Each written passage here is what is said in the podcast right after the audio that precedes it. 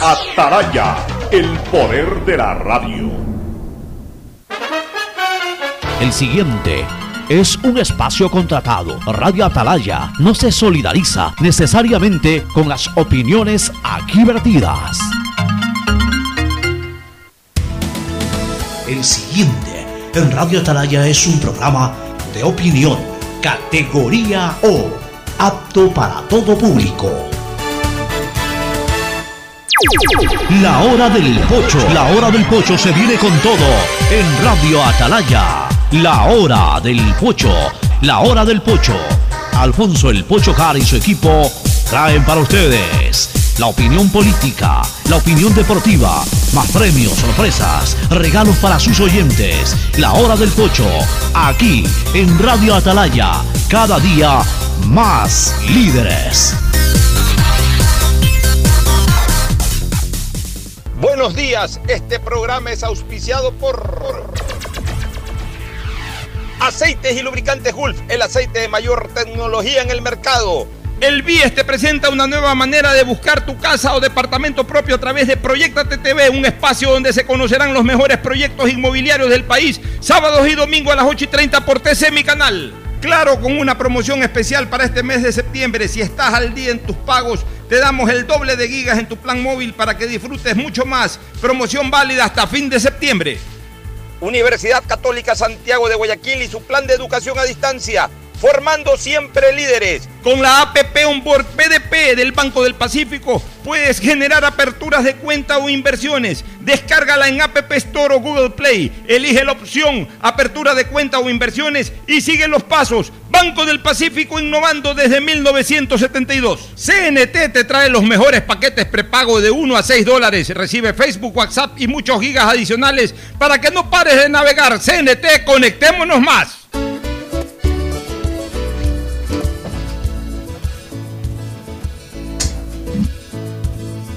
Camino sobre tu piel morena y siento tu latido. Y miro todo lo bueno que los dos hemos vivido. Te digo.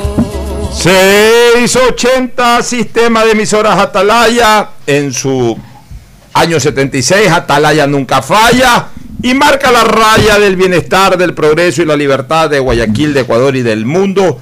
Por eso es una potencia en radio, cada día más líder y un hombre que ha hecho historia, pero que todos los días hace presente y proyecta futuro. En el Dial de los Ecuatorianos, este es su programa matinal, la hora del pocho del sistema de emisoras Atalaya de este 9, 9 de septiembre, 9-9, hoy es 9-9, 9 de septiembre del año 2020, 9 de día, 9 de mes. Aquí estamos, como todos los días, para llevar a ustedes comentarios, análisis, información, opinión del quehacer político, social, económico y también en el segmento correspondiente en lo deportivo. Hoy hay nueva, no hay nueva fecha del campeonato, hay partidos adelantados de una fecha, de una fecha postura, eh, futura, pero hoy juega Barcelona en el Bellavista frente a Macará y también juega Independiente del Valle, que es un equipo que está en una fase, está en un puesto expectante eh, para pelear también la clasificación a la final. Así que son dos partidos muy interesantes. Ya lo comentaremos con Mauricio Zambrano Izquierdo en su momento y con Agustín Filomentor Guevara Morillo. Pero antes el saludo de Fernando Edmundo Flores Marín Farfloma. Por lo pronto no nos acompaña todavía Gustavo González Cabal, el cabalmente peligroso, pero sí, Fernando Edmundo Flores Marín Farfloma, que saluda al país. Fernando, buenos días. Eh, buenos días con todo, buenos días, Pocho. Eh, Gustavo no está en línea para... No, hoy día todavía no, me escribió que está resolviendo un asunto y que quizás después de la pausa pueda integrarse. Ah, ya, bueno. De todo caso, oye, Fernando. Eh, también en la reincorporación ya me dijo Gustavo que posiblemente, no sé si la próxima semana o algo así, ya, ya lo vamos a esperar a Gustavo. Pero no le digas esto del premio porque me, tengo que premiar a Mauricio por el 8 Yo voy a reclamar el premio. Voy a premiar a Alcides si es que se eh, reintegra. Eh, ya ahora tú me pides premio y si le dices a Gustavo te voy a pedir premio, voy a trabajar para pagar premios. bueno, oye, hay algunas cosas interesantísimas, ¿no? Quiero comenzar con el tema de, este llamamiento a, juicio político de la ministra María Paula Romo. Yo hasta pensaría que es una estrategia de la ministra Romo. incluso ella ha dicho que ojalá la llame. ¿Y por qué te digo que yo pensaría que es una estrategia de la ministra del Interior, María Paula Romo? Porque si por algo no se la puede criticar, si por algo no se la puede enjuiciar, si por algo no tiene mala calificación, la ministra del Interior fue, por los sucesos de, octubre.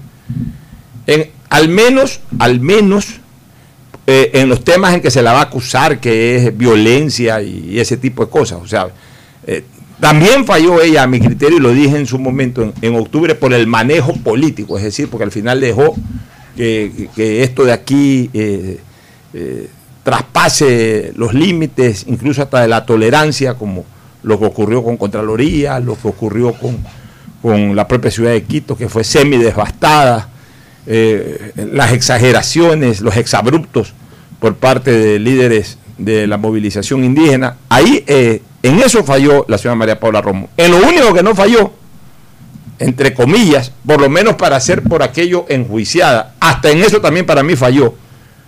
Yo hubiese sido mucho más duro, por ejemplo, y, y- pero en cambio a ella la quieren llevar a juicio, supuestamente, supuestamente la quieren llevar a juicio por los excesos eh, de, la de la actuación policial, eh, básicamente de la actuación policial. O ¿Creen sea, que aquí creen, Pocho, que pueden ir a romper calles, a, a destrozar negocios, a agredir a gente inocente, a agredir a gente que trabaja, a impedir el libre trabajo, a incendiar contralorías, a hacer lo que les dé la gana y que nadie los toque? y que nadie los toque. Entonces, por eso te digo, mira, la, la- la ministra Romo, si debe ser llamada al Yo Congreso... creo que le faltó más fuerza incluso para controlar O sea. Si la ministra Romo debe ser llamada a la Asamblea, por ejemplo, es para ser enjuiciada por el tema hospitales.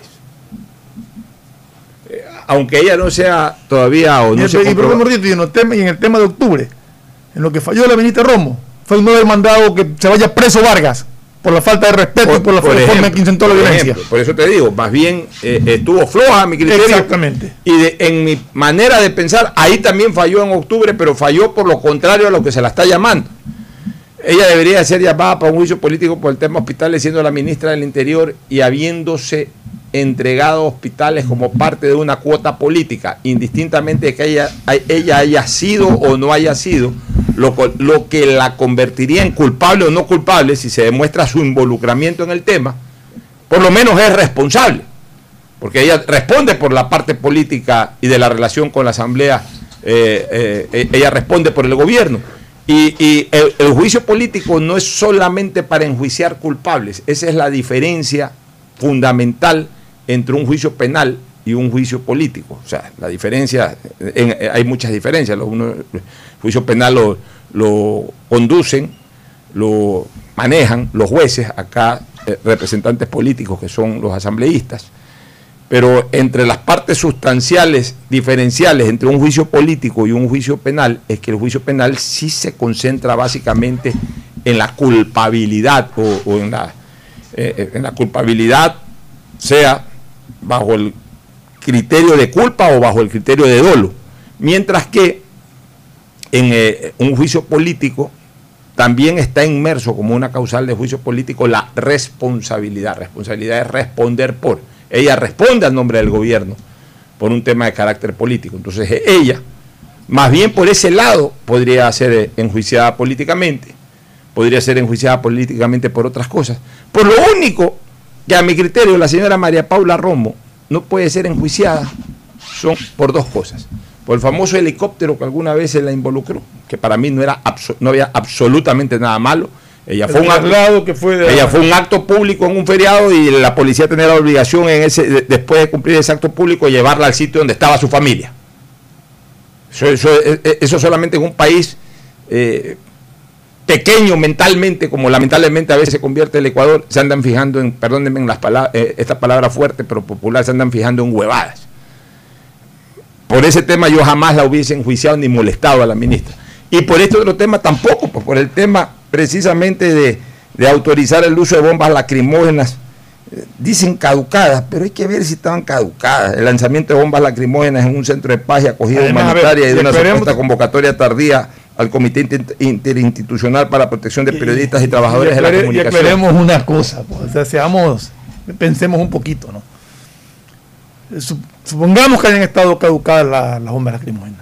La ministra no es que esté diciendo, oye, cojan las bombas caducadas y láncenlas, pues no. Por supuesto. Autoriza el uso de bombas lacrimógenas para, para controlar un orden. Si las bombas no estaban caducadas, ya eso es problema del, de, Ya, uno. de, de- de la jerarquía de la policía. De, Y dos, o sea, es ridículo que quienes arman el alboroto, quienes generan atentados contra los derechos humanos, como prenderle fuego a un canal de televisión con gente trabajando adentro, prenderle fuego a la Contraloría. prenderle fuego a la Contraloría sin saber si había gente adentro, porque no es que se tomaron la Contraloría, sacaron a todo el mundo y quemaron la Contraloría, no, quemaron la Contraloría desde afuera, adentro podía haber estado un guardián, podía haber estado un empleado, podía haber estado un funcionario, podía haber estado cualquier persona, podía haber estado el Contralor, no importa. Podían haber estado 100, 200 o una persona. Prendieron fuego a un bien público, ya es delito. Peor, sin el conocimiento si adentro habían personas, lo que es indiscutiblemente una tentativa de asesinato también. Entonces, esta gente, esta gente que eh, actúa así, todavía no están ni procesados. Los llamaron un par de veces a la fiscalía, nadie sabe nada. Por eso es que yo, hermano querido, mi querido Ferfloma, yo todavía no bato aplausos para nadie. Muy bien que hayan investigado y llegado hasta las últimas consecuencias judiciales e investigativas primero y luego judiciales en el tema Arroz Verde y gobierno de Correa. Pero ¿y? ¿Y el resto? ¿O qué? Ahí ya con eso ya la justicia está solo para eso. No. Bueno, la fiscal ha sido muy clara en decir que se van a investigar todos los casos. Ya, Y pero- que va a seguir con esto y que no importa el cargo que ocupen, que ella va a estar. Felicito a la fiscal ahí sí cuando yo comienzo a observar eso, uno. Y dos, sobre todo, cuando también este tipo de cosas, como lo que ocurrió en octubre, que tiene responsables directos, una serie de malandrines. O sea, yo, mira, tú sabes que yo lo que menos tengo es simpatías para eh, el señor Correa y para, sus, sus organizaciones políticas, fuera el nombre que fuere, que estén alrededor de él o que sean parte de él. Yo no, yo no jamás he manifestado mis simpatías a esa línea política.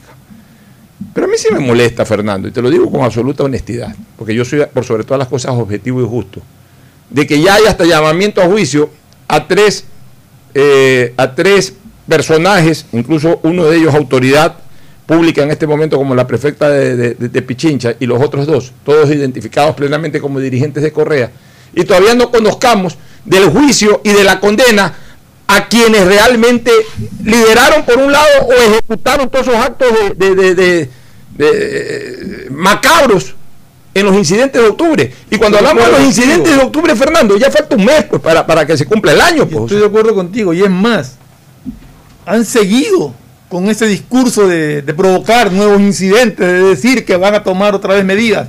O sea, esa gente debería estar sancionada, debería seguírseles un proceso. O sea, la señora Pavón, al señor Hernández y a otro señor más por ahí, no recuerdo, ya hay llamamiento a juicio, les han cambiado medidas sustitutivas, hay una serie de cosas.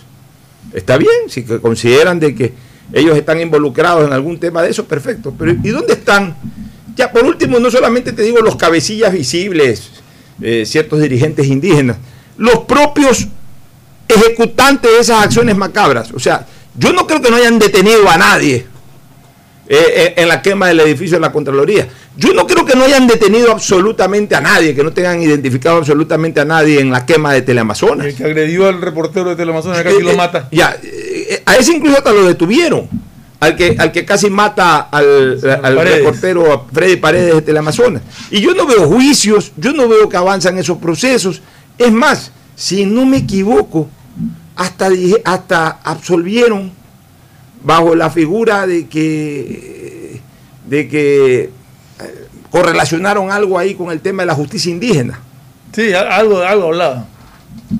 Y entonces resulta que los únicos culpables de los incidentes de octubre fueron Pavón y Virgilio Hernández. Tampoco es así.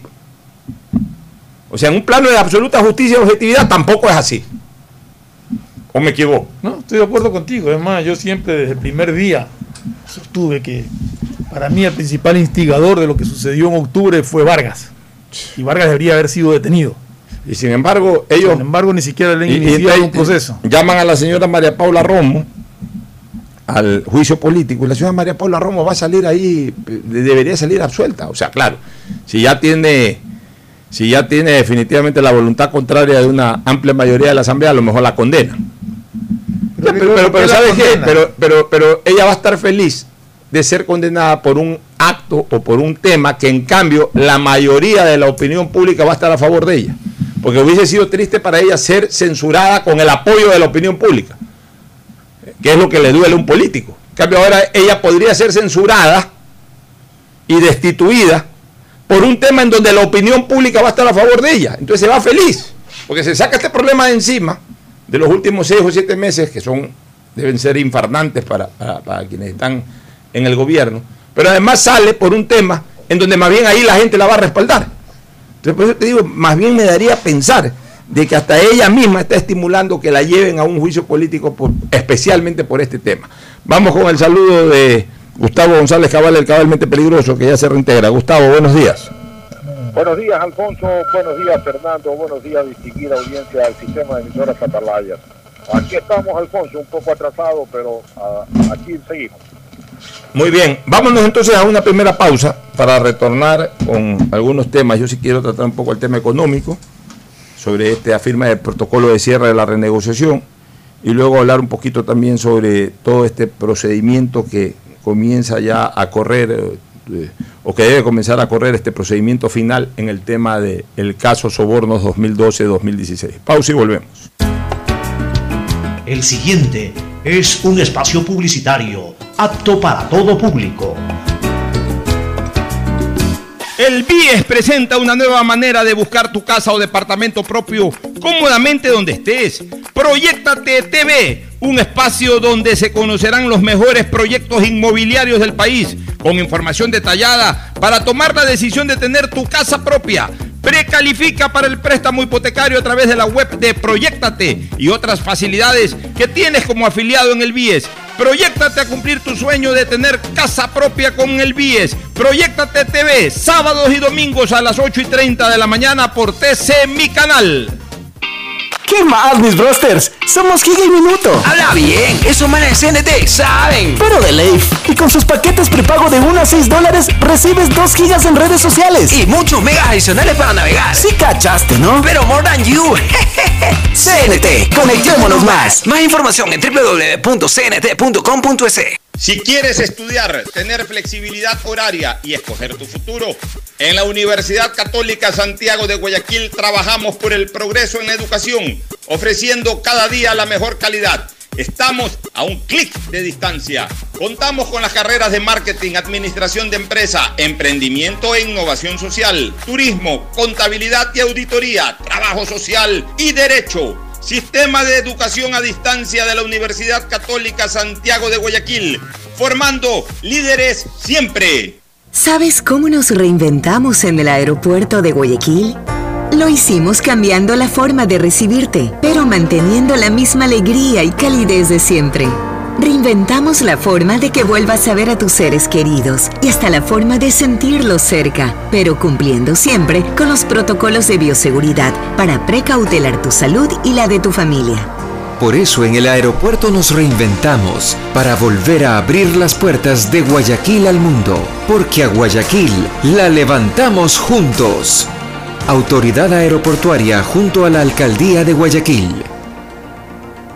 Si quieres navegar más, los paquetes prepago Claro de 1 a 6 dólares te dan el doble de gigas para duplicar tu diversión. Porque en Claro si puedes disfrutar del doble de videos, posteos y memes a más velocidad. Y además te damos gigas gratis para hablar o videollamar sin parar por WhatsApp y Facebook Messenger desde donde tú estés. Activa ahora tus paquetes prepago en tu punto Claro favorito a nivel nacional por ti más conectados. Más información y condiciones en claro.com.es. Es normal que otros te quieran vender carne y hueso. Ok, ese es su negocio. Pero, ¿qué pasaría si pudieras elegir solo carne? El negocio sería para ti. Hispana te da justo lo que necesitas para tu carro. Puedes elegir cobertura en daños solo para ti, para ellos o full cobertura para todos. Eligiendo lo justo con esta póliza electrónica, ahorras tiempo y más dinero. Seguro justo de Hispana. Un precio especial para ti. Detrás de cada profesional hay una gran historia. Aprende, experimenta y crea la tuya. Estudia a distancia en la Universidad Católica Santiago de Guayaquil. Contamos con las carreras de marketing, administración de empresa, emprendimiento e innovación social, turismo, contabilidad y auditoría, trabajo social y derecho. Sistema de Educación a Distancia de la Universidad Católica Santiago de Guayaquil, formando líderes siempre. Hola profesores, ¿sí sabían que CNT tiene los juegos más pepa de la web? ¡Hablen bien! Recargando este 6 latas, recibes sin costo una suscripción a CNT Gamers, el portal con los juegos más top para que no pares de divertirte. CNT, conectémonos más. Más información en www.cnt.com.es. El BIES presenta una nueva manera de buscar tu casa o departamento propio cómodamente donde estés. Proyectate TV, un espacio donde se conocerán los mejores proyectos inmobiliarios del país, con información detallada para tomar la decisión de tener tu casa propia. Precalifica para el préstamo hipotecario a través de la web de Proyectate y otras facilidades que tienes como afiliado en el BIES. Proyectate a cumplir tu sueño de tener casa propia con el BIES. Proyectate TV, sábados y domingos a las 8 y 30 de la mañana por TC Mi Canal. Llegó el momento de volver a abrir las puertas a la ilusión, de prender las luces a un futuro mejor, de empezar de nuevo. Presentamos Crédito Reactiva de Ecuador, un crédito con fondos del gobierno nacional para micro, pequeños y medianos empresarios al 5% de interés. Recíbelo ahora y empieza a pagar en 6 meses hasta 36 meses plazo. Llegó el momento de reactivar la producción y proteger el empleo. Juntos saldremos adelante. Banco del Pacífico. A Ecuador, lo reactivamos todos. El gobierno de todos. Hay sonidos que es mejor nunca tener que escuchar. Porque cada motor es diferente.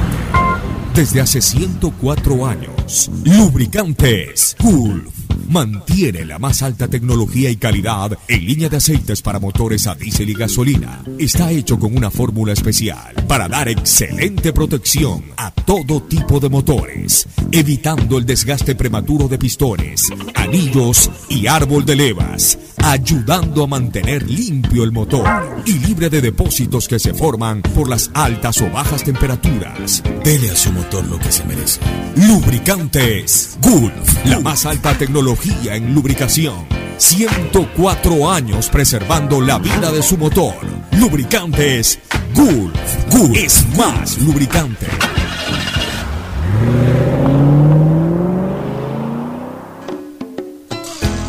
Fin del espacio publicitario. Usted está escuchando un programa de opinión, categoría O, apto para todo público. Bueno, retornamos, este, mi querido Ferfloma. Vamos a hablar un poquito sobre la firma de este protocolo de cierre de negociación de deuda que hizo el gobierno el día de ayer. El ministro Richard Martínez firmó ayer el certificado simbólico de cierre protocolario del proceso.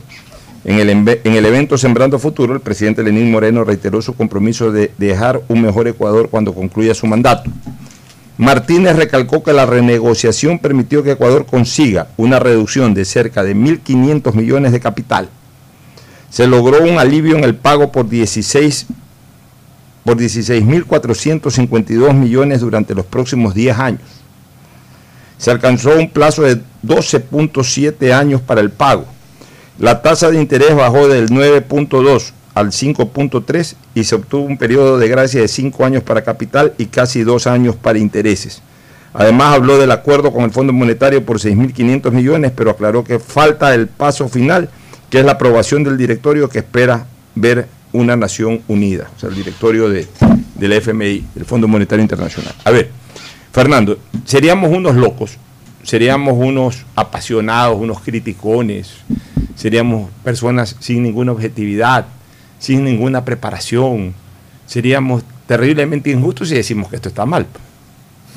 O sea, yo te digo una cosa, eh, los números como están escritos y como han sido señalados indistintamente, si es exactamente así, que yo creo que sí, porque es, comprobable y no creo que se van a arriesgar a decir una cosa falsa en ese sentido. Pero si el Ecuador ha logrado reducir en 1.500 millones el capital, que es plata, o sea, 1.500 millones que debíamos, ya no lo debemos por, simplemente por, por eh, eh, acción de la propia negociación. Si se ha logrado eh, tener elasticidad o flexibilidad para el pago de 16.452 millones de dólares durante los próximos dos años. ¿Saben lo que son? No, dos 16 años. mil- eh, próximos 10 años, perdón. ¿Saben lo que son 16.452 millones que no nos caigan con todo el peso de centavo tras centavo de este valor? Caramba, es importante. Si se ha logrado un plazo de 12.7 años para este pago, que obviamente debe haber estado ya mucho más reducida la obligación de pago. Si es que del interés de 9.2 ha pasado a 5.3, lo que significa un alivio adicional importante también que va a tener la economía nacional. Y si encima tenemos un periodo de gracia de 5 años para capital, es decir, que en los próximos 5 años no pagamos nada. Y, y, y dos años para interés, es decir, que en los próximos dos años ni siquiera pagamos capital e interés. Y encima nos viene un billete de 6.500 millones de dólares para el Fondo Monetario Internacional. Hay que reconocer que un gobierno que tenía en, este, en ese momento sobre sus hombros una pesa de 500 libras, en este momento tiene una pesa de 80 libras o de 100 Mucho, libras. pero- pero O sea, aquí lo mucho, más, importante- mucho más posible de cargar de acuerdo a la fortaleza de su cuerpo. Aquí lo interesante y lo importante de esto es ya no este gobierno que se alivió pues de, de pagos que tenía que realizar, es real. Pero lo importante es lo que le queda al próximo gobierno. Estos números le dan tranquilidad. O sea, esta, renegociación. Se la deben de agradecer los candidatos que vienen a la dar pugna electoral. Les va a dar tranquilidad para gobernar, van a tener un panorama claro. Van a Yo- tener el alivio de, de no tener que pagar los valores elevadísimos que estaban previstos para Yo, yo- yo que digo lo una- iban a volver ingobernable. Yo digo una cosa, con esto Lenín Moreno encontró su tranquilidad para la retirada. ¿Por qué? Porque la parte económica es la parte más compleja. Todo puede ser soportado menos eh, un problema en la, en la administración de lo que sea, de un país, de una empresa, lo que sea. Todo puede ser soportado.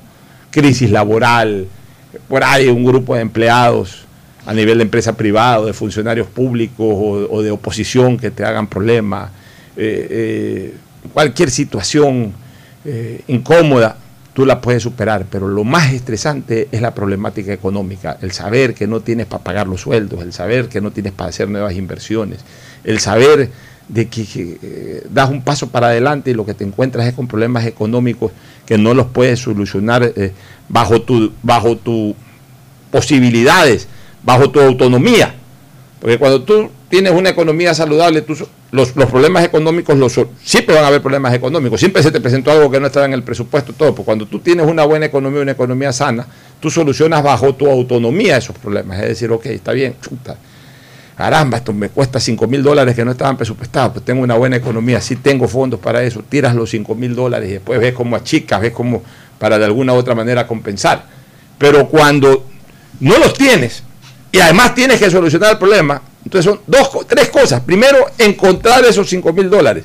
Luego, solucionar el problema. Y tercero, ver cómo consigues la plata para pagar esa deuda. Entonces, Y aparte entonces, de que es- que- tremenda la cosa. Aparte de, de que encima tienes que seguir gastando en otras cosas, ¿no? o sea, tienes.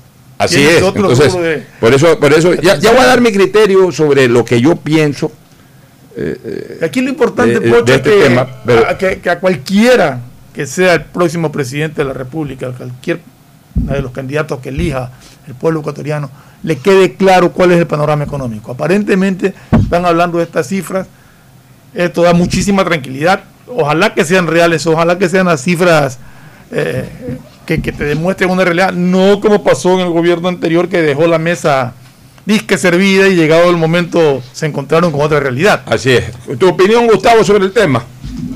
Sí, yo estoy de acuerdo.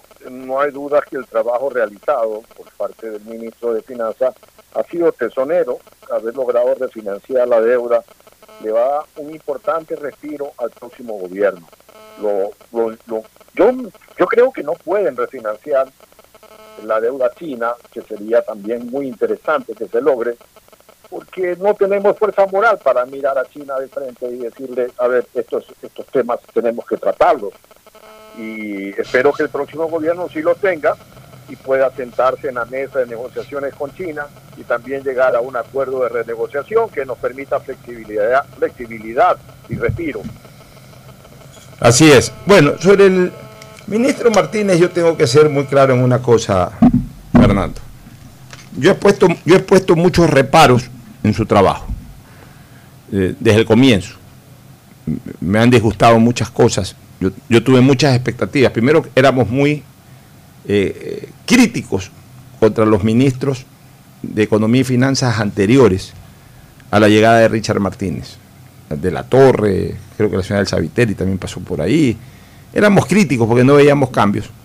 Y después nos defraudó mucho el señor Richard Martínez porque bajo conceptos que él transmitía desde la otra orilla, desde el sector productivo, hemos visto que nunca se pudo verdaderamente encender el motor de la economía nacional, el sector productivo. Y por el contrario, cada día se ha deprimido más al punto que hoy está virtualmente en el colapso. Y te digo una cosa, ese criterio lo mantengo, pero de que este ha sido un porotazo, este ha sido un porotazo. Y esto me permite, eh, Fernando, subclasificar al ministro Martínez, siendo su cartera de, de- de gobierno, siendo la de economía y finanzas, me atrevería a decir que con esto Martínez sale como un buen ministro de finanzas y un mal ministro de economía. que son dos cosas distintas. O sea, un buen ministro de finanzas porque ha manejado bien, de alguna u otra manera, las finanzas del Ecuador. Pero un mal ministro de economía porque no dio pie con bola en cómo verdaderamente reactivar la economía nacional. Y él las finanzas las ha manejado bien a través de esta gestión internacional, no a través de una reactivación de la economía. Entonces, por eso tengo que decir de que ha sido un buen ministro de finanzas, porque esto es un aval importante para, para su trabajo, que le permite señalar, al final de cuentas, que hizo un buen trabajo como ministro de finanzas, pero no hizo un buen trabajo como ministro de economía, que son dos cosas distintas. Martínez se encontró con un problema en cuanto a, al aparato productivo que estaba paralizado prácticamente y nunca supo reactivarlo. Y si a esto añades pues que a partir de octubre, con los sucesos de octubre, se agravaron cosas y peor con la pandemia, pues lógicamente que en ese sentido ha fallado, ha fallado completamente. No encontraron en este gobierno el mecanismo que permita reactivar rápida, con la velocidad del caso, los negocios. No lo, encontró nunca.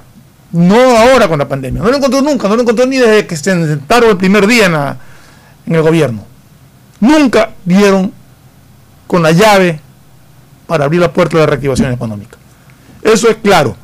Pero en cambio, en este manejo de una renegociación de una deuda que asfixiaba al país, que era un problema ya para este año y peor para los próximos años, lo ha manejado aparentemente, de acuerdo a la cifra que nos da, muy bien.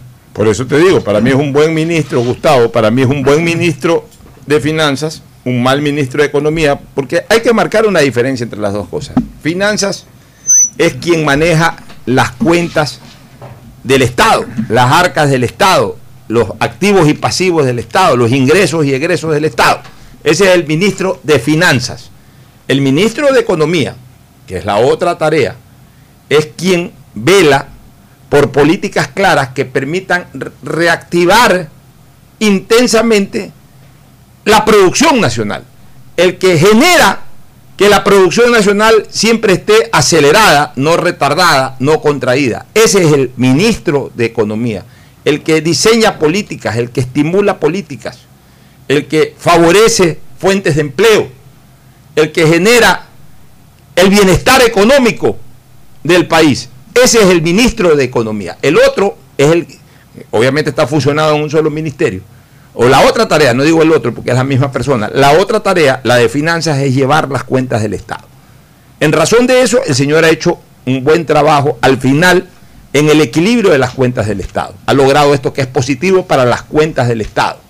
Ahora, lamentablemente se quedó en lo otro, pero puede ser, y eso también hay que decirlo, que con esta buena acción como ministro de Finanzas, no como ministro de Economía, quienes vengan más adelante, ojalá el que llegue ponga un buen ministro de Economía, ojalá el que llegue sepa verdaderamente de economía, pero sepa de una economía vinculada al sector productivo.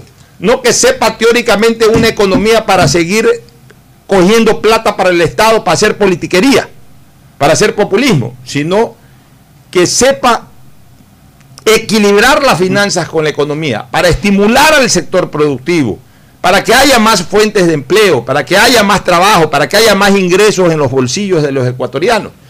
Qué lindo hubiese sido si el señor Martínez terminaba su tarea con esto, pero iniciaba su tarea con lo otro. Y hoy, imagínate tú, si tuviéramos una economía reactivada, más esto de aquí, fuera fabuloso, porque con un país trabajando, con un país encendido en cuanto a su economía, más allá del problema del COVID, pero en términos generales, un país encendido en su economía, más estas eh, eh, excelentes eh, consecuciones que ha hecho el ministro, en este momento estuviéramos parados, estuviéramos aplaudiendo, a rabiar su labor como ministro de Economía y Finanzas. O sea, termina muy bien en un tema, las finanzas, pero nunca dio, nunca dio pie con bola en el otro tema, la economía, que son dos cosas absolutamente distintas, Gustavo. Pero el tema pasa por la concepción del Estado que el gobierno quiera tener. El gobierno no ha buscado ampliar las fronteras de empleo y de la inversión nacional y extranjera porque para esos efectos tiene que desregularizar, una desregularización profunda que necesita el empresario que venga al Ecuador o el, ecuatoriano que quiera hacerse empresario. Una política de créditos suficientes, oportunos y baratos que llegue al verdadero productor. Y la única manera de traer inversión extranjera pues sacando un montón de cosas que están allí, por ejemplo el 5% de salida a los capitales. El 5% es verdad es un impuesto a la entrada de capitales. Entonces eh, eh, nadie te va a venir a, a, un país donde tienes que pagar 25% de impuesto a la renta, 5% de salida de capitales, 15% de participación de utilidades. ¿Y cuánto vas allí? Entonces, eh, eh, tenemos que tener muy claro que el gobierno, el próximo gobierno que venga, tiene que impulsar necesariamente que a dónde quiere llevar las fronteras de, progreso del país. Por otro lado, Alfonso, mira lo que está sucediendo. El COE Nacional dice que de ahora en adelante los municipios se encargarán del tema de placa paro y placa, eh, placa para circulación pero ¿qué va a pasar con esto? Va a ser una torre de Babel. Porque claro, el municipio de Guayaquil no puede darme la autorización para que yo circule eh, en el municipio de Tamborondón y así sucesivamente. En mi caso, cuando yo viajo a Manaví, paso por 11 cantones para llegar a mi propiedad. Y si de mi propiedad decido irme a Punta Blanca, entonces paso ahora por 15 o 16 cantones lo cual sería una locura, una torre de Babel, porque tendría que sacar 15, 16 salvoconductos para ir para regresar. Entonces, este es un tema que no puede quedar en el aire, Alfonso. Pero totalmente de acuerdo, y nosotros lo hemos condenado desde el primer día, cuando incluso el propio COE Nacional estableció esto a través del estado de emergencia, de, de las placas pares e impares. Siempre dijimos una frase que es importante, el virus lo llevan los seres humanos, no lo llevan los carros. Entonces por ahí alguien me contestó, sí, pero dentro de los carros van seres humanos. Sí, pero esos mismos seres humanos sí están autorizados o permitidos de andar caminando por ahí, por ejemplo. Ellos van llevando el virus, caminando, van llevando el, virus. Además, se está creando precisamente una serie de estrategias para que la gente esté más, más en la calle. O sea, ya no se está creando una estrategia para que la gente esté guardada en su casa, sino para que la gente vaya más a la calle. Se han abierto eh, más aforos de, presencia de gente en restaurantes, en ciertos locales. ¿Para qué? Para que la gente esté más en la calle. Entonces, si, se está invitando de alguna u otra manera a que la gente con las normas de bioseguridad y distanciamiento esté más en las calles para activar la economía, ¿cómo se le impide a la gente eh, la comodidad de circular, por ejemplo, en sus vehículos? Pero es que es contradictorio justo lo que tú acabas de decir. Se le exige a la gente distanciamiento social, pero le dicen, no andes solo en tu carro o con una persona, súbete al transporte público donde hay mucha más gente. O sea, es absurdo. Si uno tiene un vehículo y estamos hablando de precauciones, de distanciamiento social, de no aglomeraciones, déjalo circular en su vehículo tranquilo con su esposa o con su familia, dos, tres personas, y no lo obligues en ciertos días a treparse a un transporte público o a andar en taxi con una persona con la que no tienes ningún eh, conocimiento de, de- de- de- cuál es su manera de comportarse socialmente, si está en montoneras y si maneja un taxi. O sea, hay que tener un poquito de lógica incluso en eso, ¿no? Uno. Y dos, lo que acaba de decir Gustavo, que es una eh, lamentable realidad. Si se va a permitir, ya, olvidémonos de la decisión de que sigan esto de pa- placas pares e impares. Para la gente, hay mucha gente que está de acuerdo. Incluso tú, Gustavo, hace unos 10 días estabas de acuerdo. Yo te dije, está bien, respeto tu criterio. Hay otra gente que no estamos de acuerdo, no por lo que se pueda tomar desde el lunes, no hemos estado de acuerdo desde que se Mm. pasó a luz amarilla y desde que ya se invitó a la gente a que salga a, a- a generar reactivación económica. Desde ahí no estábamos de acuerdo y no hemos estado y no seguimos de acuerdo.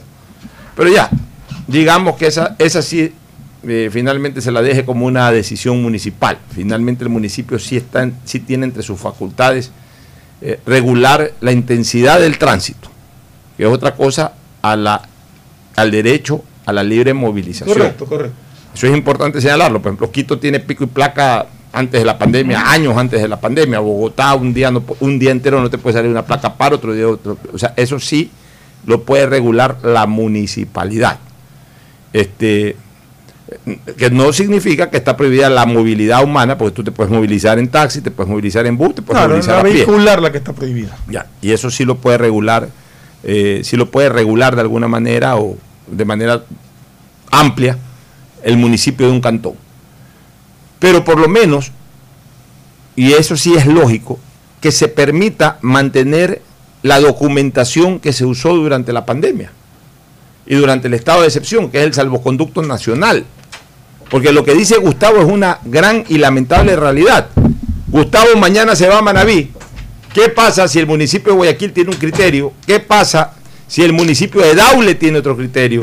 ¿Qué pasa si el municipio de Paján tiene otro criterio? ¿Qué pasa si el municipio de Jipijapa tiene otro criterio? Y si el municipio de Montecristi tiene otro criterio? Y hasta llegar a Bahía Caracas. ¿Qué pasa?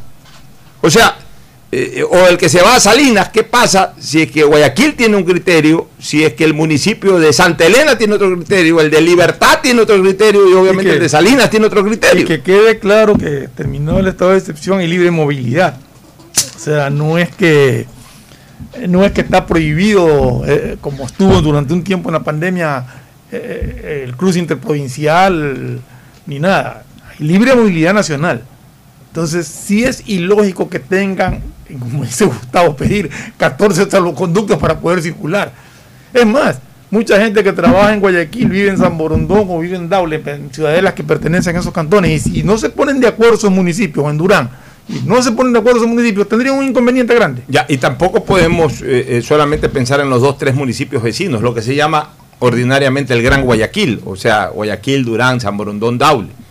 Porque hay gente que viene de Yaguachi, o hay gente que va a las haciendas a trabajar, hay gente que va a otra provincia a trabajar, hay gente que va hasta de turismo. ¿Qué va a pasar con el turismo? O sea, a ver, pensemos eso también, el turismo. La gente necesita de alguna u otra manera eh, hacer turismo por un lado y por otro lado reactivar a los a los eh, reactivar a los eh, a los polos del turismo de Guayaquil, de- de- del Ecuador, perdón, incluyendo Guayaquil. Guayaquil es un polo de turismo. Esto también es importante señalar. Guayaquil es un polo de turismo. Entonces, hoy necesitamos que en Guayaquil también venga gente a visitarnos con las medidas de bioseguridad que deben de adoptarse, pero ya no podemos poner tampoco, ya no podemos poner tampoco eh, en los peajes, eh, que en ese momento den, eh, digamos, nu- nunca se ha hecho, pero digo, no podemos poner que en los peajes la gente dé exámenes de, de COVID y ese tipo de cosas, o sea, que vengan y obviamente lo que tenemos es que insistir y ser muy drásticos en eso, que nadie puede andar sin mascarilla, que entrar a un lugar público hay que tomarse la temperatura, todo eso está maravilloso, todo eso está muy bien y eso debe de seguir. Pero, o sea, también necesitamos que venga gente de Cuenca, también necesitamos que venga gente de Manabí, también necesitamos que venga gente de Quito, que no todos vienen en avión, vienen en carros. Entonces, por ejemplo, un- una persona en Cuenca que diga, ¿sabes que quiero irme a Guayaquil a pasar el fin de semana? Si bien, nadie va a venir el mismo día ida y vuelta. Vienen un viernes de noche, contratan dos noches de hotel, se van el domingo. Entonces el viernes tienen placa par, el viernes pueden circular, pero ya el sábado no pueden circular. Y entonces, o sea, todo eso hay que meditarlo, todo eso hay que meditarlo, o sea, hay que ver verdaderamente los pros y contras. Y, y creo que hoy la balanza está mucho más a favor del pro a que se libere la circulación de vehículos que el contra de que se mantengan restricciones de última placa.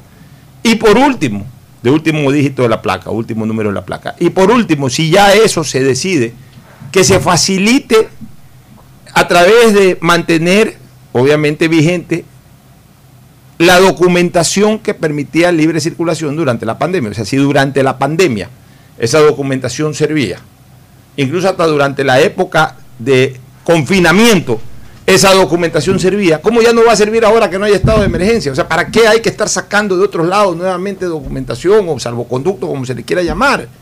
Facilitémosle un poco la labor también y la vida a la gente, que puedan andar un poco más cómodos. Tanto eh, eh, en la localidad Guayaquil, como en San Borondón, como en Daule, como en Durán, como en Paján, en todos lados, en todos los cantones del país. Salvo pues ya algún cantón, que ya en este momento en el Ecuador no lo hay, eh, que es eh, algún cantón en luz roja. Que caramba, que todo el mundo se esté enfermando y todo el mundo se esté muriendo de COVID. Ya por suerte en Ecuador no hay.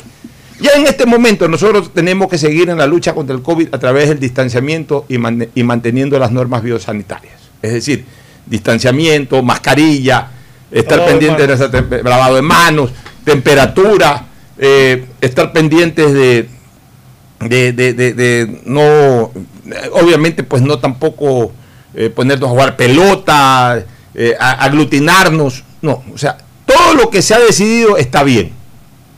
Todo lo que se ha decidido por parte de la Municipalidad de Guayaquil y de otras municipalidades la respaldo en lo que tiene que ver a todas las medidas de bioseguridad. En lo único que no estoy de acuerdo, no por lo que se decida de lunes para adelante, no he estado de acuerdo desde todo este tiempo incluso eh, como decisión del COE Nacional es mantener la restricción vehicular. Porque además lo único que conlleva es a sorpresas desagradables. La gente está circulando normalmente y de repente te aparece un operativo. O sea, si la gente está circulando normalmente, normal y además en la mayor parte del tiempo no hay operativos y no ha pasado nada malo, ¿para qué metes un operativo? de, repente. Que para coger en ese momento en roja a la gente que anda circulando, o sea, como quien dice, a espaldas, caerle encima. No. Deja que la gente viva en paz y no está haciendo daño a la gente. Eso sí, sanción a quien no cumpla las normas bioseguridad. Eh, ah, yo sí puedo tener ahí a mis agentes de tránsito, Policía Nacional, de repente en un carro van siete personas, para ese carro y si hay que llevarse al canchón ese carro, que se lleven al canchón ese carro, porque pues están incumpliendo, aparte de una norma de tránsito normal, que vaya con su capacidad máxima, están afectando las medidas de bioseguridad. Pero si no, dejan más que la, gente circule, cada carro con tres, cuatro personas, no están haciendo daño a nadie, no están afectando la salud pública y sí se puede afectar la economía de las localidades. Entonces, hay que, hay que, hay que actuar también en ese sentido. Por lo menos ese es mi criterio y, lo voy a mantener a rajatabla porque creo que no estoy equivocado. ¿Alguna cosa adicional sobre el tema para irnos a una, una recomendación comercial y retornar con el tema del de, recurso de casación? Creo que no hay, no hay, no, tienes ningún punto. No, no, no, ya estamos claros. Vámonos a ¿Tú, Gustavo, alguna cosa adicional que quieras comentar? Claro, Alfonso, totalmente claro. Vámonos a la recomendación comercial y retornamos con el tema del recurso de casación. Auspician este programa. Aceites y lubricantes Gulf, el aceite de mayor tecnología en el mercado. Acaricia el motor de tu vehículo para que funcione como un verdadero Fórmula 1 con aceites y lubricantes Gulf el BIES te presenta una nueva manera de buscar tu casa o departamento propio cómodamente en el lugar donde estés a través de Proyecta TV, un espacio donde se conocerán los mejores proyectos inmobiliarios del país con información detallada para tomar la decisión de tener tu casa propia. Puedes precalificarte para el préstamo hipotecario a través de la web de Proyectate. Este programa se emitirá todos los sábados y domingos a las 8 y 30 por TC, mi canal. Proyectate TV, la nueva fórmula para conseguir y lograr el sueño de tu vida. ¿Quieres estudiar? Tener flexibilidad horaria y escoger tu futuro. En la Universidad Católica Santiago de Guayaquil trabajamos para el progreso en educación, ofreciendo cada día la mejor calidad y para ello estamos a un clic de distancia. Escoge la carrera de tu vocación. Puede ser marketing, administración de empresas, emprendimiento e innovación social, turismo, contabilidad y auditoría, trabajo social y también derecho. Consulta en nuestra página web mayor información y esquemas de admisión. Universidad Católica Santiago de Guayaquil, formando siempre líderes. CNT te trae los mejores paquetes prepago de 1 a 6 dólares. Recibe Facebook, WhatsApp y muchos gigas adicionales para que no pares de navegar. CNT, conectémonos más. Necesitas abrir una cuenta de ahorros pero no tienes tiempo para hacerlo. Con la APP Onboard Banco del Pacífico puedes abrir una cuenta de ahorros sin moverte del lugar en donde estés. En pocos minutos desde tu celular. Hazlo ahora mismo y verás lo rápido y seguro que es. Descárgala en App Store o Google Play. Banco del Pacífico, innovando desde 1972. Queremos agradecerte por no tener valores pendientes, por eso solo en Claro te damos el doble de gigas en tu plan móvil para que disfrutes mucho más. Promoción válida hasta el 30 de septiembre. Por ti, más conectados.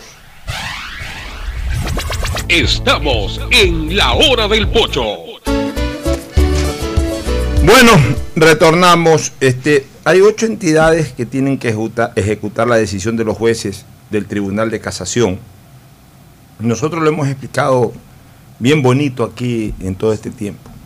Estamos todavía en la fase de ejecutoría de la sentencia. Todavía no, o sea, la fiscal en términos generales lo dijo, se ejecutoría la sentencia inmediatamente la policía tiene que actuar. No es así tampoco. O sea, no es que el comandante de la policía o el ministro del Interior esté esperando. Pero yo- se, se ejecutorió, vayan a coger. No, yo, yo más creo que lo que la fiscal quiso decir es que ella ya cumplió con su labor. No, y no, que claro, le toca eso. a la policía. Ya, una vez, sí, a ver, pero Le toca a la policía ya una vez que se cumpla con todas pero- las cosas. Ya, pero a ver, una vez que se ejecutoría la, la- la decisión, o sea, y ya se acaba técnicamente hablando el proceso, técnicamente hablando se acabó el proceso. Como ya lo hemos señalado anteriormente, tiene que sentarse la razón de que está ejecutoriada. O sea, la ejecutoría no se establece por el Pero, periódico. pero eso ya es parte, eso ya depende del juzgado, ya no tiene nada que ver la fiscalía, ese es el punto. Sí, o sea, el juzgado, el juzgado, en este caso el tribunal, lo puede hacer eh, de oficio o a petición de parte, pero siempre el interesado es el que está atrás. Ya.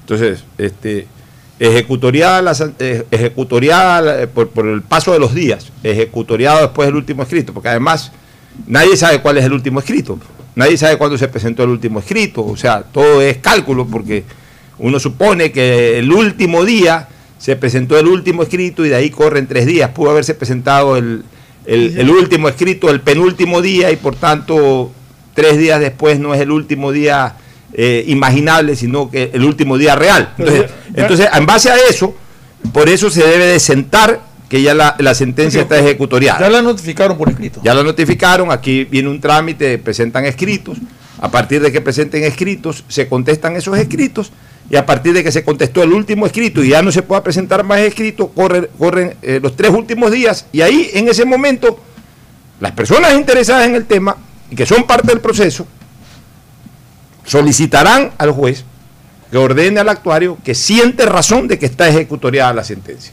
El secretario tendrá que revisar en el expediente y decir, señor juez, o señores jueces, o señor juez ponente, la sentencia está ejecutoriada. O sea, una semana más, más o menos. Entonces, a partir de ahí ya la sentencia está ejecutoriada. Ahora sí, ¿qué hace el, el- el- el juez, el, el juez ponente, que es el que dirige, digamos, las acciones del tribunal? ¿Qué es lo que hace? Coge eh, esa razón sentada por parte del eh, secretario y ordena que el expediente completo, con la razón de que la sentencia esté ejecutoriada, que es, la- que es el último, eh, la última, el último escrito, el último decreto que hay en el, en el, en el expediente, vaya inmediatamente al tribunal que dictó la primera sentencia O sea, para al que se inicie- tribunal. al primer tribunal para que se inicie la fase de ejecución.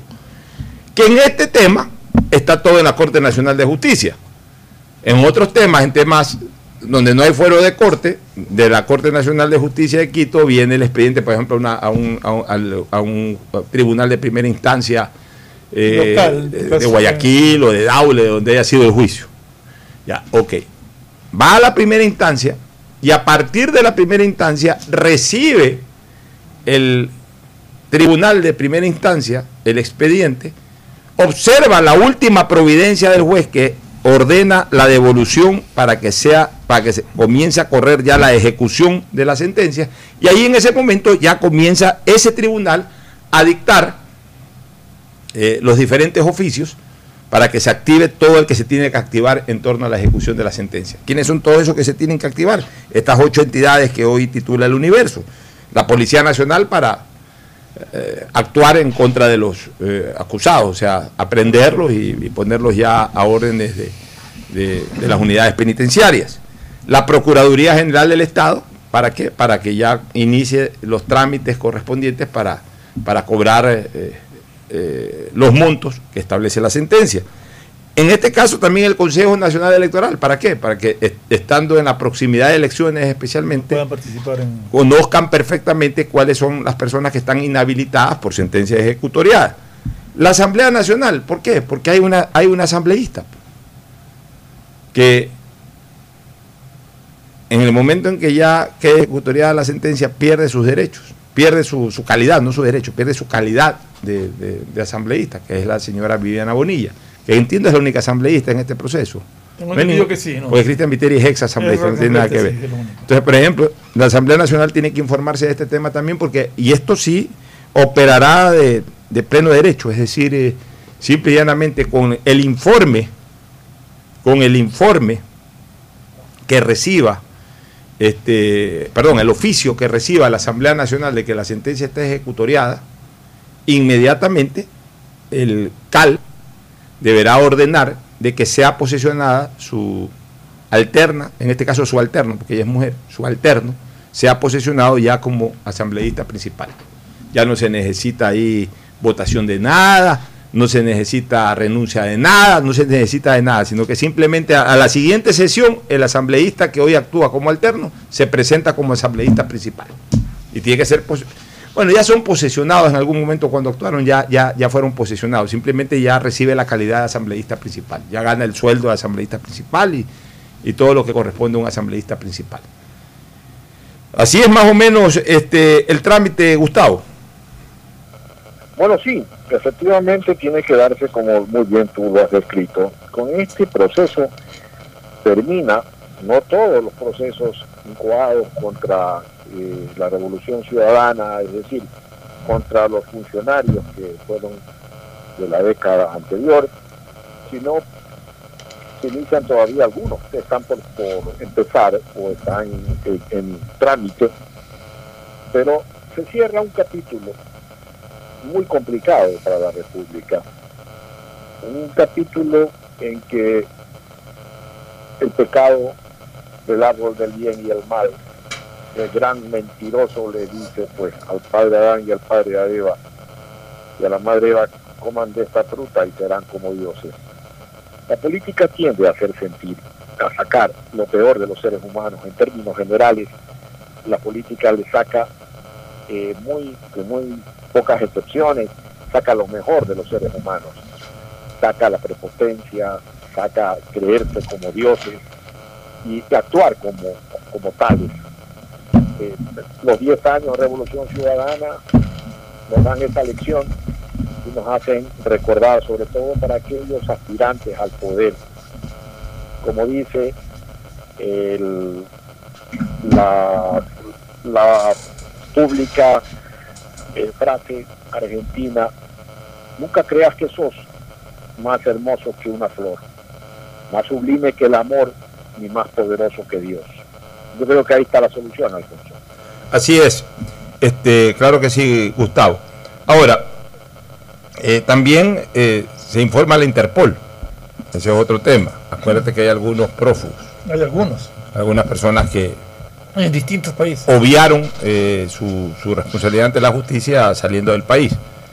Caso concreto, Rafa- vamos viendo más o menos o analizando eh, los privados, los que están aquí y están con medidas cautelares y están en el Ecuador, se irán a la cárcel. Lo- lo- el, lo- el prófugo privado ese ya se fue a, a- a China o a Japón o a Corea, de donde haya sido, y ese no regresa nunca. Anda, búscalo a China. Anda, búscalo a China todavía. eh, olvídate. Ya vamos hablando de la. Y, y no interesa ya por último. Ya. Vamos hablando de, de- de quienes ejercieron los cargos públicos. Presidente Correa, el expresidente Correa, está en Bélgica. Él no va a regresar. Él tiene libre movilidad ahora sí, porque no está activada, no está notificada al Interpol, no tiene eh, activada la llamada eh, eh, alarma roja del Interpol. Eh, por, por lo pronto no corre ningún tipo de riesgo, no hay ningún trámite tampoco de repatriación o de extradición realmente, no, no, no hay ningún trámite de extradición todavía. Me imagino que tiene que esperarse a, a- a lo que tú decías Ya, una vez que se de que eje- esté ya. ejecutoriada Una vez que esté ejecutoriada en la fase de, de- de- de ejecución, el Estado ecuatoriano podría iniciar un trámite de, de- de extradición si es que, y hasta para no perder tiempo, bueno, si, si él está ubicado en Bélgica, hay que ver si es que con Bélgica, en primer lugar, hay convenio de extradición. Si hay, Alfonso. Ya, hay convenio de extradición, muy bien. Entonces, debe de iniciarse un, aunque sea para que quede sentado en actas, como se dice, debe de iniciarse un proceso de extradición. Lo que conteste Bélgica, Bélgica podrá contestar de que el señor es nacionalizado belga y por tanto es ciudadano belga y que no, no, no es pertinente la extradición, lo que conteste Bélgica. Pero también tiene que activarse la Interpol. ¿Por qué? Porque evidentemente a lo mejor eh, la Interpol, ¿qué es lo que te hace? La Interpol, recordemos que es policía internacional. La Interpol lo que hace es encontrar a una persona que tiene una cuenta con la justicia y que eh, a, a través de la activación de la Interpol ha sido ubicada. Pero esa persona que ha sido ubicada por la Interpol tiene que ser puesta a órdenes de la autoridad competente local, que es en este caso el Estado, el Estado donde se lo encuentra. Y es el Estado el que decide si lo devuelve o no lo devuelve. O sea, no es que la Interpol, porque la gente piensa que ya lo coge la Interpol e inmediatamente lo traen. O sea, la Interpol lo pone a órdenes de, la- de las autoridades competentes del lugar donde lo coge. Y es en ese lugar en donde se decide, por la vía judicial o por la vía diplomática, si es que corresponde o no corresponde que esa persona sea devuelta a su país de origen. Entonces, pero de todas maneras, no deja de ser un tema eh, bastante incómodo para una persona, Olvi- olvidémonos del apellido, Correa o Rafael Correa, sino para cualquier persona que tiene activado Interpol, si aún en el lugar en donde está puede ser sujeto de captura y de extradición, es terrible. Esa persona prácticamente tiene que andar escondida, meterse debajo de la, eh, meterse debajo de la tierra. Ya. Pero aún en un país en donde tenga la seguridad de que no lo van a extraditar, tampoco se puede mover de ahí. Y Europa es un continente muy movilizado. O sea, quien vive en Europa difícilmente eh, se queda solamente en ese país, sino que hay tantas facilidades de trenes, de aviones, de barcos, y de, carros, de autopistas. Que, que- que vive en Europa no se limita a estar en un país, sino que generalmente circula por varios países. Entonces, acá en este caso tendrá que quedarse en un país, porque si Bélgica lo protege, pero mañana pasado, o sea, cuando esto se active, lo cogen en Alemania, o lo cogen en Francia, o lo cogen en España, es otro cantar el asunto. Entonces, esa persona queda limitada a no moverse de ese lugar donde está. Entonces, ese es el caso de Correa, ese es el caso de Bonilla. Duarte está en la A ver, perdón, de- no Bonilla, ese es el caso de Viteri que dicen que está en Venezuela. Está en Venezuela. Ese es el caso de Vinicio Alvarado que dicen que está en Venezuela. Fernando Alvarado. Fernando Alvarado no es parte de este Ah, no, proceso. no estaba en Vinicio este, Alvarado. tiene razón, no estaba en este proceso. Ya. Eh, no se sabe dónde está la señora Bonilla, no, eso no se ha reportado. Dice que está fuera del país, pero no se ha reportado nada. Este, en el caso de las personas que están en Venezuela es un poco distinto al de En el caso de la señora Duarte, que está en la embajada Ya, argentina, ya vamos a hablar del caso de la señora Duarte. En el caso, ya lo hemos hablado, pero lo vamos a recordar. En el caso de, de- de- de los que están en Venezuela es un poco distinto al de Bélgica. Porque el, el de Bélgica, el caso de Bélgica, es seguramente va a ser más manejado técnica y diplomáticamente. Es decir, irá a la solicitud, los belgas responderán técnicamente, responderán diplomáticamente, responderán acorde a lo que dice la ley, a lo que dicen los tratados internacionales, la condición eh, en sí del, del- del- del sujeto, en este caso de la persona. O sea, habrá una respuesta de carácter técnico profesional. En el caso de Venezuela no va a haber una respuesta técnico profesional. O sea, ahí Maduro hace lo que le da la gana y dirá, váyanse a la punta de un cuerno, aquí nadie me los toca. No, que corresponde o no corresponde, no me importa, nadie los toque y nadie los toca. Entonces, mientras estén en Venezuela y mientras Maduro esté en Venezuela manejando Venezuela, ellos van a estar tranquilos en Venezuela. Ah, no se van a poder mover de Venezuela. No van a poder ir de, de repente a Colombia, en cualquier lugar pueden tener problemas cuando se active la Interpol, obviamente. Eh, en el caso de Glass, se le acumula una nueva pena. Una nueva pena. Él está ahí, no necesita que nadie lo busque ni nada, está ahí, simplemente se activa una nueva pena. En el caso de la señora Duarte, eh, en el caso de la señora Duarte, vuelvo a repetir, la señora no es técnica, eh, diplomáticamente hablando, no está en el Ecuador. Diplomáticamente hablando, no está en el Ecuador. Pero está en el Ecuador, físicamente está en el Ecuador. Entonces, ella, ella correrá con la suerte, digamos, no correrá con la suerte, correrá con el ejemplo de Assange. O sea, lo que nosotros vimos en Assange. Mientras el gobierno, a quien corresponde la embajada, que en este caso es el gobierno, el gobierno argentino, decida mantenerla en su embajada, nadie la puede sacar de ahí. El día que este mismo gobierno o un gobierno venidero decida de que ya no le puede mantener el asilo, el asilo o el refugio del gobierno diplomático, argentino. el gobierno argentino, en ese momento habrá dos caminos. Abrirán la puerta para decir a la policía que entren o le dirán a ella que salga. Igualito que a Sánchez. Ya, ahora, mientras ella esté ahí, no corre un solo minuto de su sentencia. ¿Por qué digo esto? Porque supongamos que después de cuatro años se dé ese hecho. A- después de cuatro años ella comienza el primer día de ocho. No. Es que le quedan cuatro. El primer día de ocho. Imprescriptible. O sea que tampoco es una situación cómoda. Y además no se puede mover. Estando fuera del país, diplomáticamente hablando, como físicamente está en el país, no se puede mover de la embajada. No es que puede ir a un aeropuerto, no es que puede ir a la tienda de la esquina o al restaurante de la esquina. Tendrá que estar ahí, Un día fuera de la embajada y la cogen. digamos los dos. Los dos pies afuera y la cogen. O sea, no puede moverse de la embajada. Es un tema complicado. ¿Alguna cosa, Gustavo, final? Sí, mira, quería decir que Ecuador y Bélgica firmaron un convenio de extradición en el año de 1887 y que ese convenio trata de una serie de 30 delitos por los cuales los países están obligados a entregar a, los eh, ciudadanos aún de características ecuatorianas o bélgicas o belgas, ¿no? Eh, y esa uno de esos 30 delitos, Alfonso, es lo que se llama, según lo estipulado en esa época, la asociación de malhechores, que es equiparable a la asociación ilícita del Código Orgánico Integral Penal, por lo que hace, se ha sido sentenciado Rafael Correa en estos días. Esta correlación normativa es importante porque el propio convenio aclara que en ningún caso habrá extradición si el hecho similar no es punible en el país al cual se le hace la demanda de entrega. Eh, entonces creo que, que Rafael Correa va a tener que recurrir a abogados eh, belgas para poderse defender el momento que Ecuador solicite la extradición de Rafael Correa, no obstante él diga que es ciudadano del reino de Bélgica. ¿no? Él va a tener, va, es muy probable que lo puedan extraditar. Oye, Va a tener que este, interponer una serie de recursos allí. Gustavo, tú que siempre estás bien relacionado con, con gente que ha manejado y que maneja diplomacia y derecho internacional, te delego para que invites a alguien, puede ser para el viernes o puede ser para el lunes, invítate a alguien que maneje estos temas para que, para que nos comente un poquito cuáles serían los procedimientos al respecto. Me parece que es un tema que hay que tratar y que es interesante y muy actualizado. Así es, yo me comprometo a conseguir a alguien para el día viernes, Alfonso. Ya, perfecto. Para el viernes entonces que ese compromiso tuyo. Una última cosa. Un titular del universo dice, hasta voto salvado de conjuez Ávila confirma que hubo delito de, cohecho. Yo, yo, yo no entiendo por qué usan aquí la, eh, el, concepto de voto salvado.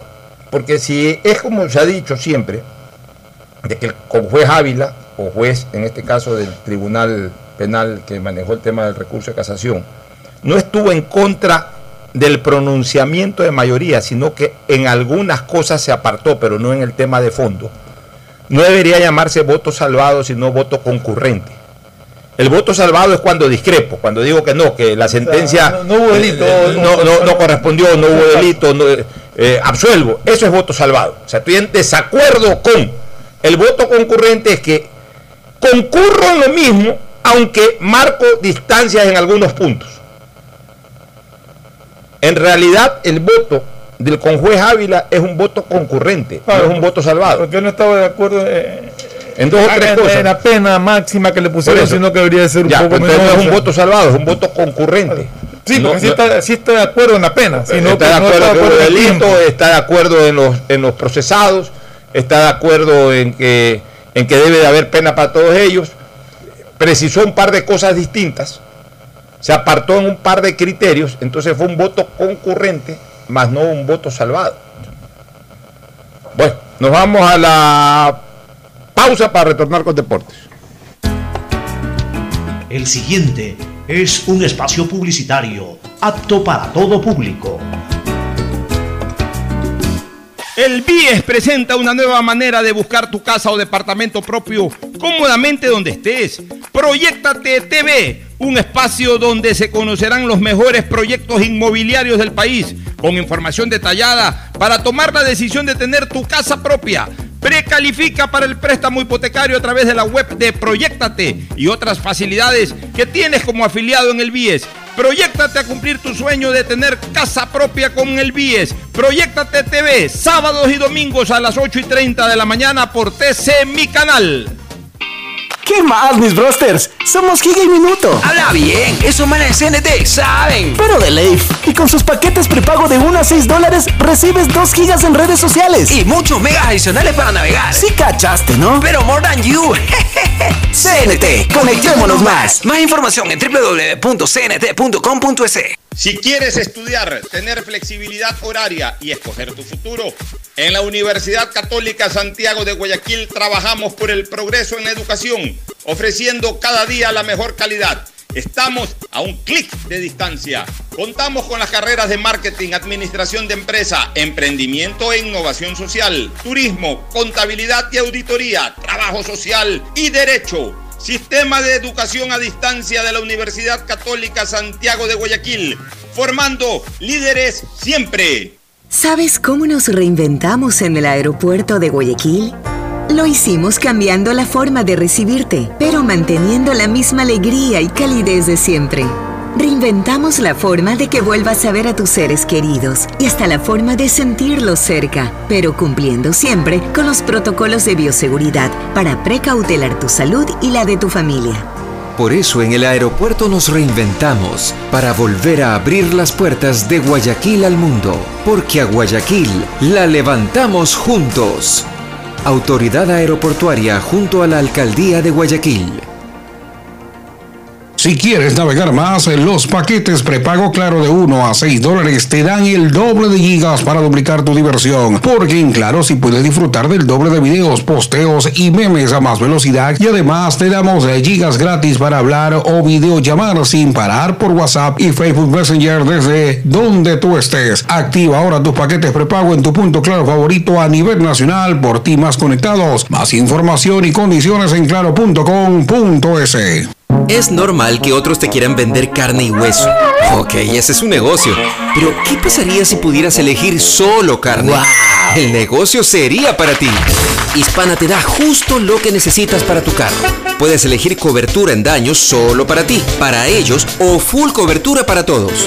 Eligiendo lo justo con esta póliza electrónica, ahorras tiempo y más dinero. Seguro justo de Hispana. Un precio especial para ti. Hola profesores, ¿sí sabían que CNT tiene los juegos más pepa de la web? Hablen bien. Recargando este 6 latas, recibes sin costo una suscripción a CNT Gamers, el portal con los juegos más top para que no pares de divertirte. CNT, conectémonos más. Más información en www.cnt.com.es. Llegó el momento de volver a abrir las puertas a la ilusión, de prender las luces a un futuro mejor, de empezar de nuevo. Presentamos Crédito Reactiva de Ecuador, un crédito con fondos del gobierno nacional para micro, pequeños y medianos empresarios al 5% de interés. Recíbelo ahora y empieza a pagar en 6 meses hasta 36 meses plazo. Llegó el momento de reactivar la producción y proteger el empleo. Juntos saldremos adelante. Banco del Pacífico. Ecuador, lo reactivamos todos. El gobierno de todos. Hay sonidos que es mejor nunca tener que escuchar. Porque cada motor es diferente. Desde hace 104 años, lubricantes Gulf mantiene la más alta tecnología y calidad en línea de aceites para motores a diésel y gasolina. Está hecho con una fórmula especial para dar excelente protección a todo tipo de motores, evitando el desgaste prematuro de pistones, anillos y árbol de levas, ayudando a mantener limpio el motor y libre de depósitos que se forman por las altas o bajas temperaturas. Dele a su motor lo que se merece. Lubricantes Gulf, la más alta tecnología en lubricación. 104 años preservando la vida de su motor. Lubricantes Gulf. Gulf es más lubricante.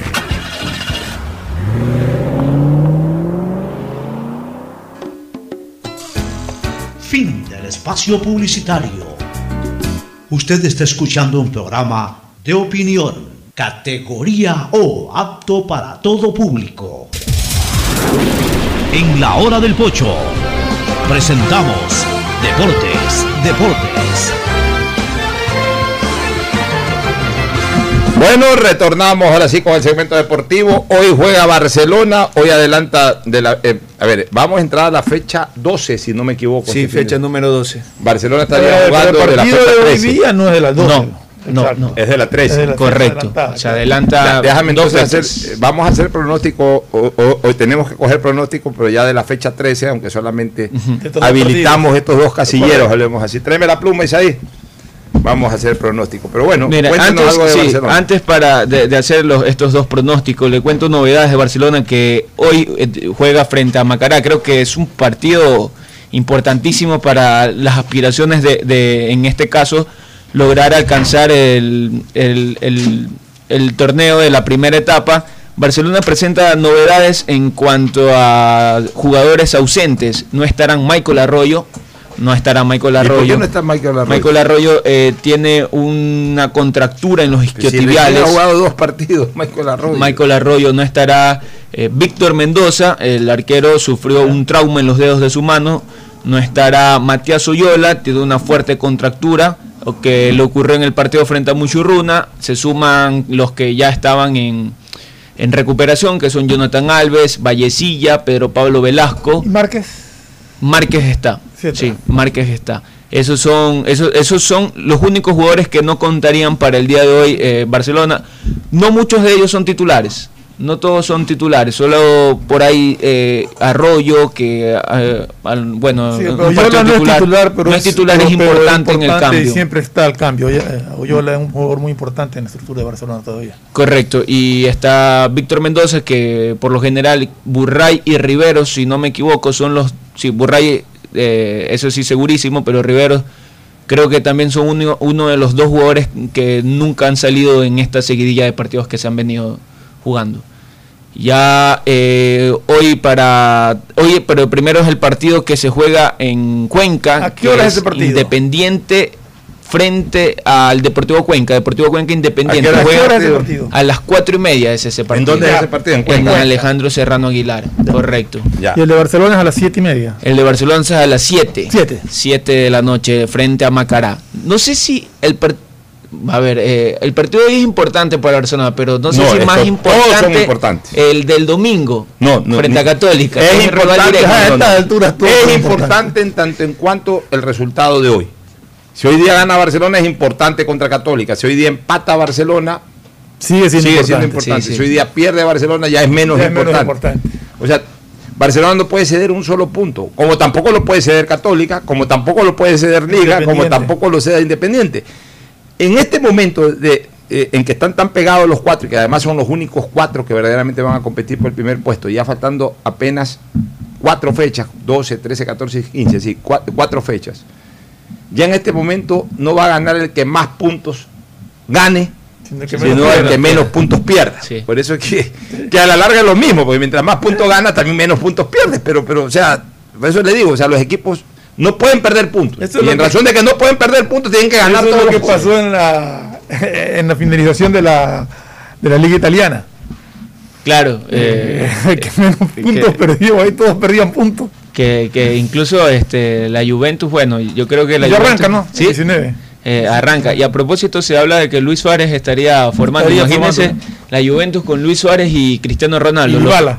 y Dybala, pero con, con Cristiano, y me refiero a Cristiano con, con Suárez arriba, eh, lo que más habrá en ese equipo son goles. Aún, aún no es confirmado, porque por ahí Suárez Qué subió- golazo los de Ronaldo. Ayer jugó, sí, ayer Qué jugó, se jugó la Nacho, la Nacho League. Los dos golazos. Y llegó a 101 goles Cristiano Ronaldo. Un golazo de tiro libre. Y el golazo. otro también otro golazo. Sí, eh. sí, sí. Bueno, Eh, entonces vamos, vamos con vamos el a- pronóstico. Vamos con el pronóstico de eh, la fecha 13, pero solamente en estos dos partidos. La fecha 12, perdón. A ver, No, la fecha fecha 13. fecha- sí, esta es la fecha Esta es la 13. fecha 13. Sí, 13. Ya, La 12 pero solamente quedó- estos dos solo los partidos. dos partidos, Y después, claro. ya cuando corresponde la fecha Sí, 13, sí. complementarla, ahí mejor. analizaremos el resto de sí. Deportivo Cuenca Independiente, tu pronóstico, Ferfloma. Eh, yo creo que gana Independiente. Independiente gana hoy día. Ya. Su pronóstico, Mauricio. Usted Independiente. está de puntero absoluto, 8 sobre 8. Yo creo que hoy también Independiente gana. Cuenca bajísimo, bajísimo el Cuenca. Yo le voy al empate. Yo le voy al empate. Agustín Guevara, como no, no vino no vino hoy y ya no puede votar sobre estos dos partidos, no podrá votar sobre toda la fecha. Claro. Él vota para la fecha 12, si es que viene Claro, el obviamente el viernes, pero ya para cuando corresponde a esta fecha, así este, no va a poder votar. Macará Barcelona, su pronóstico. Justamente, ¿sabes que hoy día vengo viendo el video que cuando Pocho era presidente, no sé por qué lo han subido. Presidente de la Comisión de Sí, Fútbol. eh, y sale gritando el gol, eh, el, Barcelona cuando salva el descenso de Zamudio y Perlaza. Estaba viendo. Yo creo que a Barcelona les- le va bien siempre en Ambato y sobre todo en momentos importantes. Hoy le voy a Barcelona también. Tú, Ferfloma, Yo el empate. Le vas al empate. Muy bien. Y el resto de partidos quedan ya para cuando Sí. corresponden. Yo le voy a Barcelona. Esta vez sí voy a jugar por mi equipo. eh, plena confianza en que gana. Nos vamos a una recomendación comercial. Retornamos un ratito antes de entrar a una cadena de aire. Auspician este programa. Aceites y lubricantes Gulf, el aceite de mayor tecnología en el mercado. Acaricia el motor de tu vehículo para que funcione como un verdadero Fórmula 1 con aceites y lubricantes Gulf. El BIES te presenta una nueva manera de buscar tu casa o departamento propio cómodamente en el lugar donde estés. A través de Proyectate TV, un espacio donde se conocerán los mejores proyectos inmobiliarios del país con información detallada para tomar la decisión de tener tu casa propia. Puedes precalificarte para el préstamo hipotecario a través de la web de Proyectate. Este programa se emitirá todos los sábados y domingos a las 8 y 30 por TC Mi Canal. Proyectate TV, la nueva fórmula para conseguir y lograr el sueño de tu vida. ¿Quieres estudiar, tener flexibilidad horaria y escoger tu futuro? En la Universidad Católica Santiago de Guayaquil trabajamos para el progreso en educación, ofreciendo cada día la mejor calidad y para ello estamos a un clic de distancia. Escoge la carrera de tu vocación. Puede ser marketing, administración de empresas, emprendimiento e innovación social, turismo, contabilidad y auditoría, trabajo social y también derecho. Consulta en nuestra página web mayor información y esquemas de admisión. Universidad Católica Santiago de Guayaquil, formando siempre líderes. Cámbiate a CNT, ahora tu chip prepago tiene más de 3 gigas para navegar y minutos a todas las operadoras, todo por 7 días para que no pares de compartir. CNT, conectémonos más. Si te entusiasma la idea de tener la oportunidad de invertir y más aún si puedes hacerlo de una forma rápida y segura, entonces la APP Onboard BDP del Banco del Pacífico es para ti. Sí, porque con ella puedes realizar una inversión en minutos desde tu celular y además puedes obtener una mejor tasa. Descárgala en App Store o Google Play. Elige la opción inversiones. Sigue los pasos y listo. Banco del Pacífico, innovando desde 1972. Si quieres navegar más, los paquetes prepago Claro de 1 a 6 dólares te dan el doble de gigas para duplicar tu diversión, porque en Claro sí puedes disfrutar del doble de videos, posteos y memes a más velocidad. Y además te damos gigas gratis para hablar o videollamar sin parar por WhatsApp y Facebook Messenger desde donde tú estés. Activa ahora tus paquetes prepago en tu punto claro favorito a nivel nacional. Por ti más conectados. Estamos en la hora del pocho. Rapidito, Mauricio, la alineación de Barcelona para hoy. Burray en el arco, Byron Castillo, Aymar Riveros y Mario Pineida. Por izquierda de volantes estarán Gabriel Márquez junto con Bruno Piñatares. Estará eh, Emanuel Martínez, eh, Adonis Preciado, Damián Díaz y José El Angulo.